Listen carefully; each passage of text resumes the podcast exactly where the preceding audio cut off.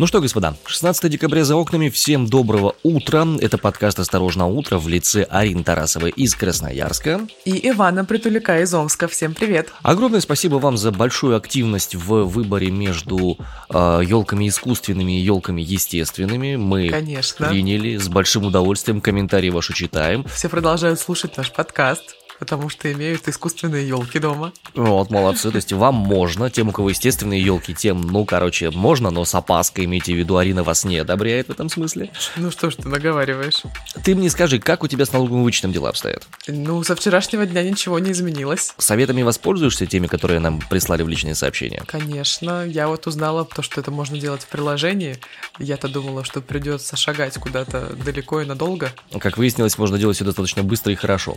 Да. Ну, ну, господа, напомним, что вопрос, который мы задавали в прошлом выпуске, э, связан с тем, какой великий русский писатель для вас является по-настоящему самым любимым. Ждем ответов на этот вопрос в комментариях. А сейчас несколько слов о том, что произошло, пока вы спали и пока вы вчера вечером уходили на заслуженный отдых. Новости есть, новости интересные, новости немножко странные.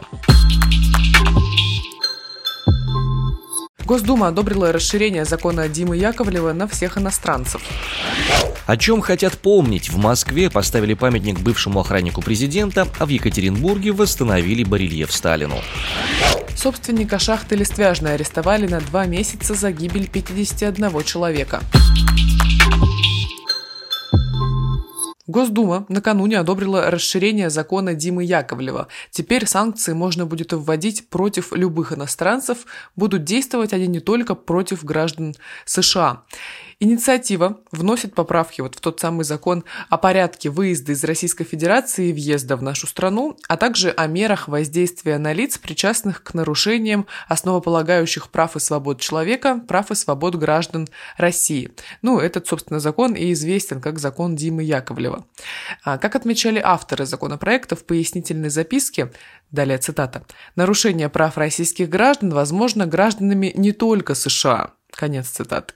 А действующая редакция закона предусматривает санкции только в их отношении. То есть сейчас э, запрет на въезд в Россию, арест активов и запрет на любые сделки с собственностью и инвестициями людей, против которых ввели ограничения, вот эти санкции действуют только против граждан США, хотят это расширить э, вообще в целом на всех иностранцев. Э, при этом что интересно, нынешний законопроект не подразумевает расширение ограничений против некоммерческих организаций, которые участвуют в политической деятельности на территории России, а также запрета для всех иностранных граждан на усыновление российских сирот. Вот как раз последняя мера будет действовать только в отношении граждан США ее как-то распространять на всех никто не хочет. Список иностранцев, против которых Россия ввела персональные санкции, будет вести МИД нашей страны. А, правительство внесло в Госдуму инициативу о расширении закона Димы Яковлева в июне 2021 года. И в ноябре первое чтение в Нижней Палате парламента несколько раз откладывалось.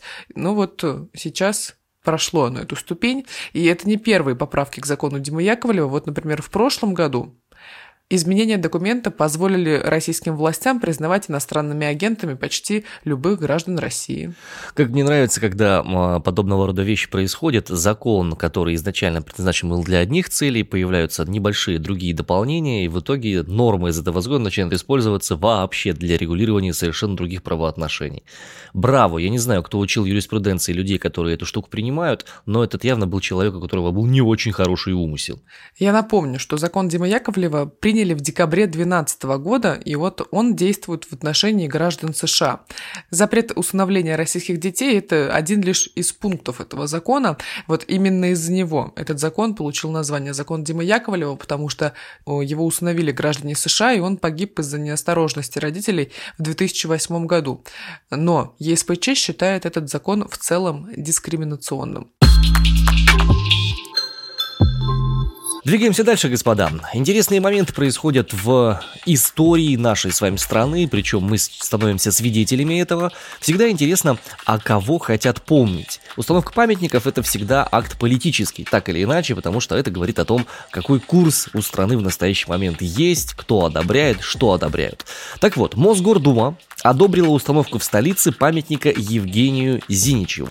Министр МЧС Евгений Зиничев погиб 8 сентября в Красноярском крае. По официальной версии версии генерал армии разбился в арктических межведомственных учениях о камне, пытаясь спасти кинорежиссера Александра Мельника, который снимал документальный фильм.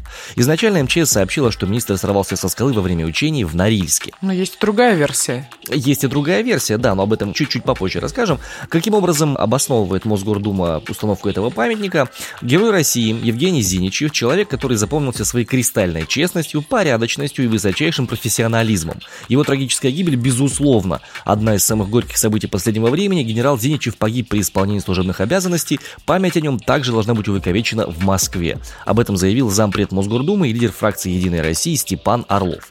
Мосгордума проголосовала за установку памятника погибшему экс-главе МЧС Евгению Зиничеву, но не все поддержали эту самую идею. Депутат Дарья Беседина э, отметила, что в столице уже есть памятник ветеранам службы спасения, и не все так однозначно и с этим памятником, и с личностью самого Зиничева. Вот что она сказала. Я сочувствую родным и близким, но почему ему следует поставить памятник? Он почти 30 лет работал в госбезопасности, начиная еще с КГБ, и мы ничего не знаем о его деятельности там, кроме того, что в итоге он стал личным охранником Путина. Затем Путин его, как и некоторых других своих охранников, назначал на разные государственные посты, находясь на одном, собственно, из которых господин Зиничев и погиб при довольно противоречивых обстоятельствах. И вот что будут отвечать родители своим детям, когда их будут спрашивать про памятник, а это кто? Коллеги, вы об этом подумали вообще? Вот. С другой стороны, правда, в сквере Дмитрия Михайлика уже стоит памятник ветеранам службы спасения, памятник пожарным и спасателям и памятник горным спасателям.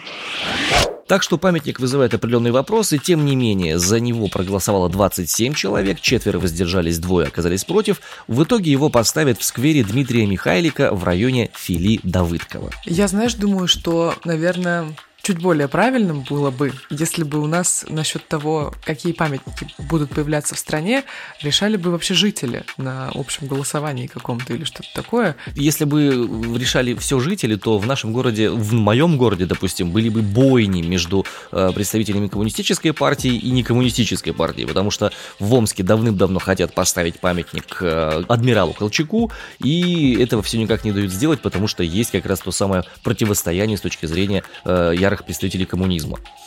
А так-то интересно было бы поставить, хотя по большому счету... Нет, ну почему? Вот, например, а, власть выносит на голосование. Мы, значит, предлагаем установить памятник Ивану Притуляку. Угу. Условно. И тут, значит, а, люди голосуют за, против. Соответственно, ну вот, если больше за, то ставим памятник. Если больше против, то не ставим. Отличным выходом из этой ситуации, как мне кажется, может быть, когда инициативная группа граждан сама собирает деньги на памятник и предлагает в уведомительном порядке поставить его где-то, как городскую скульптуру. Хорошая мысль. Ну, знаешь, я плачу налоги вообще-то, и причем не маленькие со своего дохода. Вот можно как-то на мои налоги в том числе и памятники ставить? Ну, если ты попросишь. Наверное, на эти деньги в том числе и ставятся мои памятники, а еще существует телеканал «Россия-1», зарплата Дмитрию Киселеву и Владимиру Соловьеву платится и так далее. Но мне вот прям нравится такая система, что вот власть, например, нам предлагает перечень возможных памятников, которые могли бы появиться в нашей стране. Вот, а мы там, значит, голосуем, и те, которые наберут определенное количество голосов, появляются. Ты очень верно мыслишь, но давай не забывать, что есть здания, которые являются, допустим, собственностью какого-то конкретного ведомства. Вот, например, в Екатеринбурге произошла история. На этой неделе на здание окружного дома офицеров спустя 65 лет после демонтажа вернули барельеф с изображением советского вождя Иосифа Сталина. Как объяснили в Центральном военном округе, таким образом зданию вернули его исторический облик, ну и вокруг возвращения Сталина, которое никак официально не анонсировалось, уже возникла огромная дискуссия, вышедшая уже на федеральный уровень. Есть, естественно, сторонники, есть, естественно, противники, и, как бы то ни было, военные убирать барельеф не планируют, потому что он восстанавливает, как они считают, исторический облик этого самого здания. Вопросы вообще очень скользкие, мне кажется, что касается памятников и барельефов, потому что, с одной стороны, да, действительно, чтобы сохранить э, какое-то общее настроение архитектуры того времени, и всего прочего, наверное, логично а, оставлять здания в том виде, в котором как бы они и строились. Но если мы как бы заходим на такую зыбкую территорию ну, определенной морали, что ли, то тут у каждого свои взгляды, свои суждения и все прочее. Ну и вроде как э, логично без Сталина оставить это здание, если мы вспомним 37-й далекий. Арин, я понимаю твою позицию, но тут мы действительно вступаем на очень тонкую э, сторону, потому что отрицать факт наличия сторонников или, допустим, там э, отрицать вклад личности в развитие страны и конкретно того ведомства, которому принадлежит это здание, мы не можем. И как бы вот тут начинаются сложности в связи с тем, что голосовать, не голосовать. Круто, что такие вообще вопросы поднимаются, и круто, что по поводу этих вопросов мы можем пока еще нормально, свободно, открыто разговаривать. Центральный районный суд Кемерово арестовал основного собственника шахты «Листвяжная», председателя Совета директоров компании СДС «Уголь» Михаила Федяева по делу о гибели 51 человека в результате аварии. Арестовали его на два месяца. Он, как выяснилось, один из самых богатых людей России. Федяева отправили под стражу до 14 февраля. Он вину не признает, его защита обжалует судебное решение. А, также под арест отправлены гендиректор СДС «Уголь» Геннадий Алексеев, технический директор Антон Якутов и главный инженер ООО шахта Листвяжная Анатолий Лобанов. Им вменяется в вину нарушение требований промбезопасности опасных производственных объектов, которое повлекло за собой по неосторожности смерть двух и более лиц, а также злоупотребление полномочиями в коммерческой организации, которые повлекли тяжкие последствия. А, Федяев э, занимает 177 место в списке богатейших россиян, который был составлен Форбсом по итогам 2020 года. Его состояние оценивалось в 550 миллионов долларов. В 2012 году журнал оценивал его активы в почти в полтора миллиарда долларов.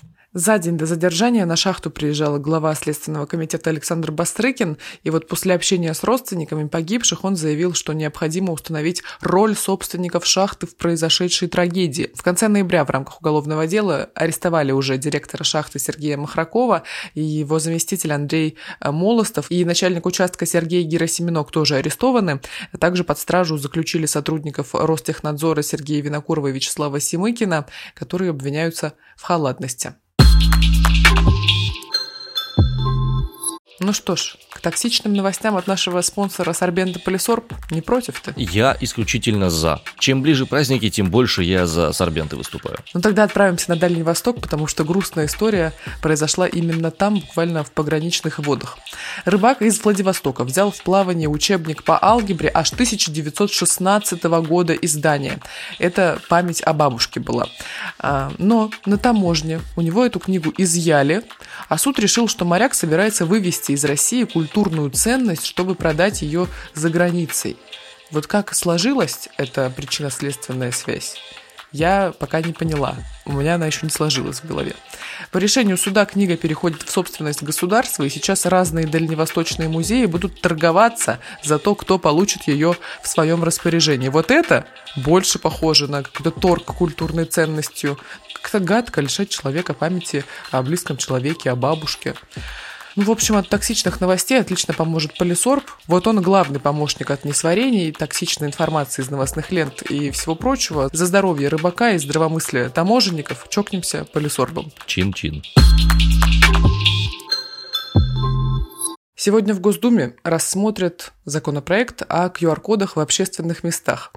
Будут рассматривать вообще, как бы вся эта ситуация будет продолжаться, не знаю, будет ли она укореняться в нашем сегодняшнем дне или нет. Я вчера ходила на Человека-паука нового.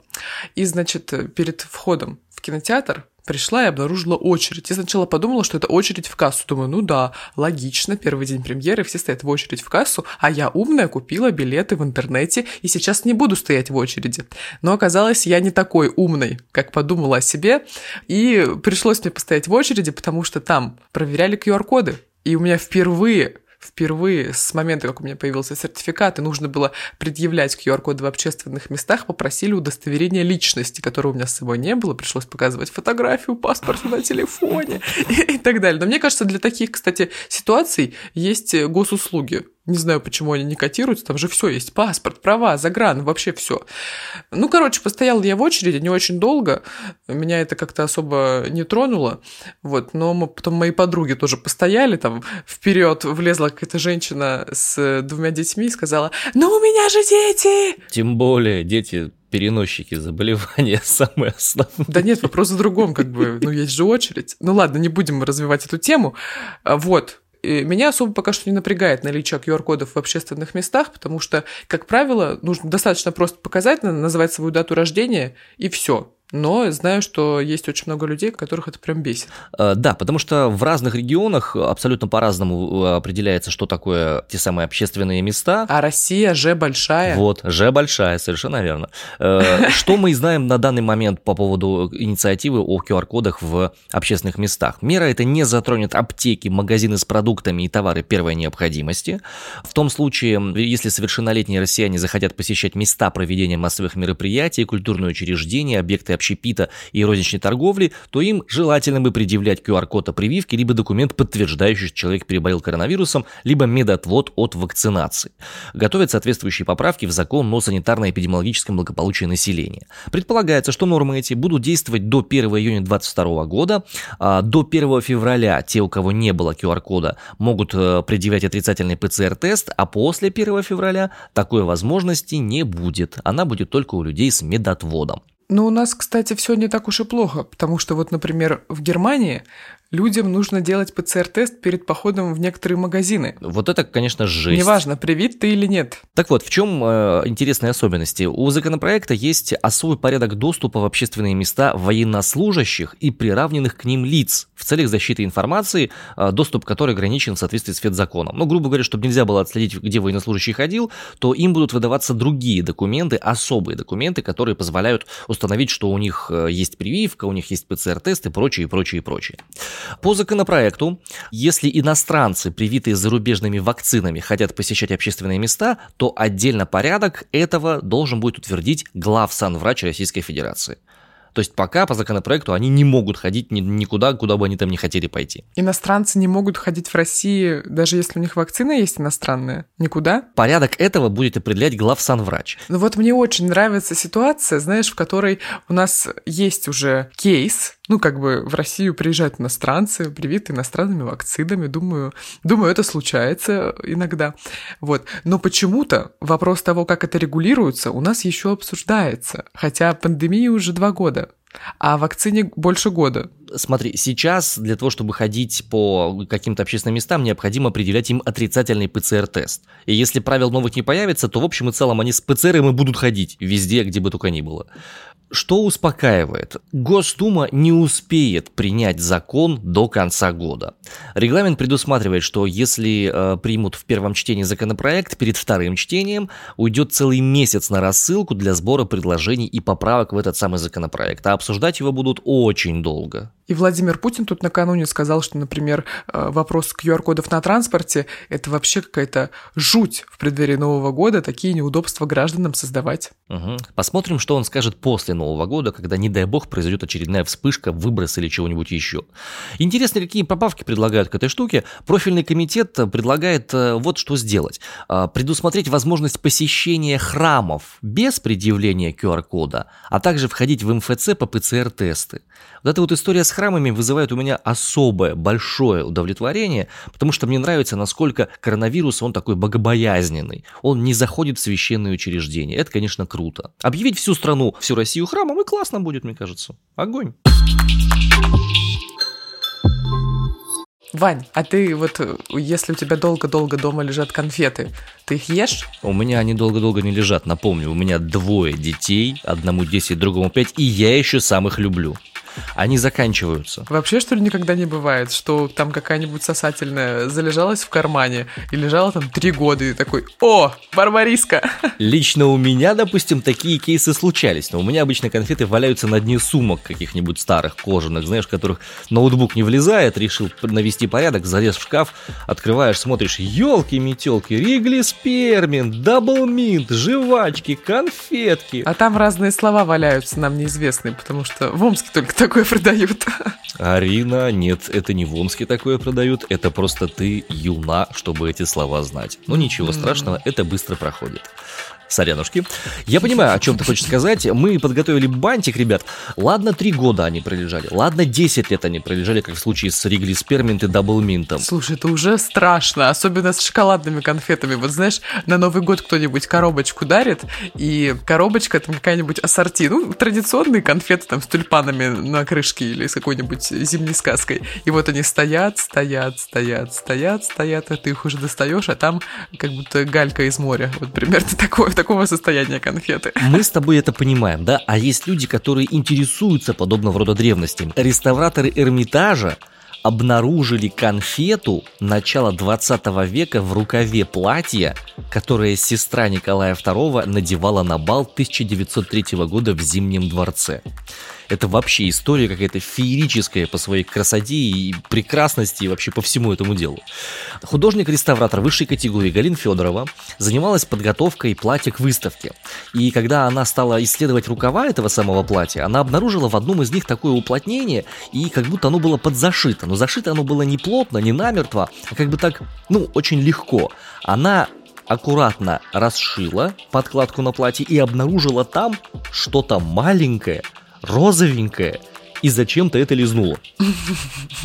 Ей оказалось сладко. В итоге выяснилось, что это конфета, которую, судя по всему, сестра Николая II начала есть, не успела доесть перед выходом на танец, засунула куда-то за рукав, спрятала ее в рукав. При большом увеличении видно, что есть теснение на этой конфете с каких-то буквок, судя по всему, это фирма кондитерская. На ткани осталась пыль розоватая. Конфету аккуратно завернули и передали на хранение. Теперь она будет демонстрироваться параллельно с этим платьем в специальном футлярчике, чтобы было понятно, что это конфета, которую, судя по всему, ела сестра Николая II. Это очень прикольно, мне кажется. Но нужно еще отметить, что конфету изучили, ее поверхность, не нашли там никаких вирусов, бактерий, плесени, ничего не нашли. Так что реставраторке, которая обнаружила и лизнула эту конфету, ничего не грозит. Как и человечеству в целом, вдруг там, не знаю, какая-нибудь чума бы вскрылась с этой конфеты.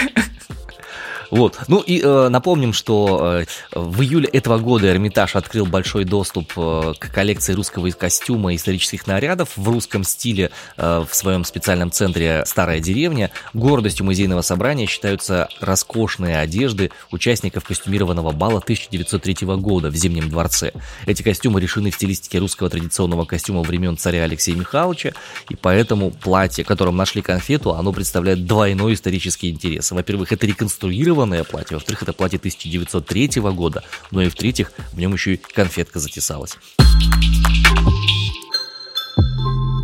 Ну что ж, пустимся в наше путешествие по России. Я вчера как раз себе организовала, так сказать, путешествие новогоднее и на январь, но об этом чуть позже сменится моя локация через 10 дней. И куда ж тебя отправят так? Ну, меня я сама себя отправляю ага. пока что. Но мы пока что по России все-таки покатаемся. Сегодня вот, например, в Мамае Брянской области минус 4 и снегодождь. В Большом Мурашкино, области Нижегородской, установилась настоящая зима. Там минус 8 и ветрено. А в Камызяках Астраханской области вообще плюс 3 градуса. Возможно, там так хорошо и тепло, потому что вот вы помните эту КВН-команду Камызяки? Конечно, конечно, помню. И я помню, представляете? Так, э, вернись к той мысли о том, куда ты отправишься. Ты направо по карте поедешь или налево по карте? А вот я могу по-разному думать, что, что направо так, по карте, все, а что понятно, налево. Короче, ладно. Ну давай, и, ты можешь свою ставку сделать, а я потом, мы с тобой будем созваниваться из нового места, я тебе все продемонстрирую. Ну, либо Кавказ, либо Урал у меня такое ощущение. Ваня, я говорила же, что это не Россия. А, не Россия, мне послышалось, что Россия. Ну, тогда тем более вообще не знаю и даже думать про это не хочу, потому что зависть – это плохое чувство. Отправляешь меня уже в мыслях на Северный полюс. Четверг. Четверг сегодня на календаре, 16 декабря. Пусть он пройдет приятно, быстро, потому что завтра уже пятница, за ней выходные. Э, помните, что мы с вами каждое утро в 8.30 по Москве на всех подкаст-площадках. Яндекс Музыка, Apple подкасты, Google подкасты, э, Spotify, YouTube, все что угодно. Ставьте нам там сердечки и звездочки и пишите свои отзывы, комментарии, приятные, неприятные, в общем, свои эмоции от прослушанных выпусков. Ими делитесь, нам важно это читать. С вами Иван Притуляк из Омска.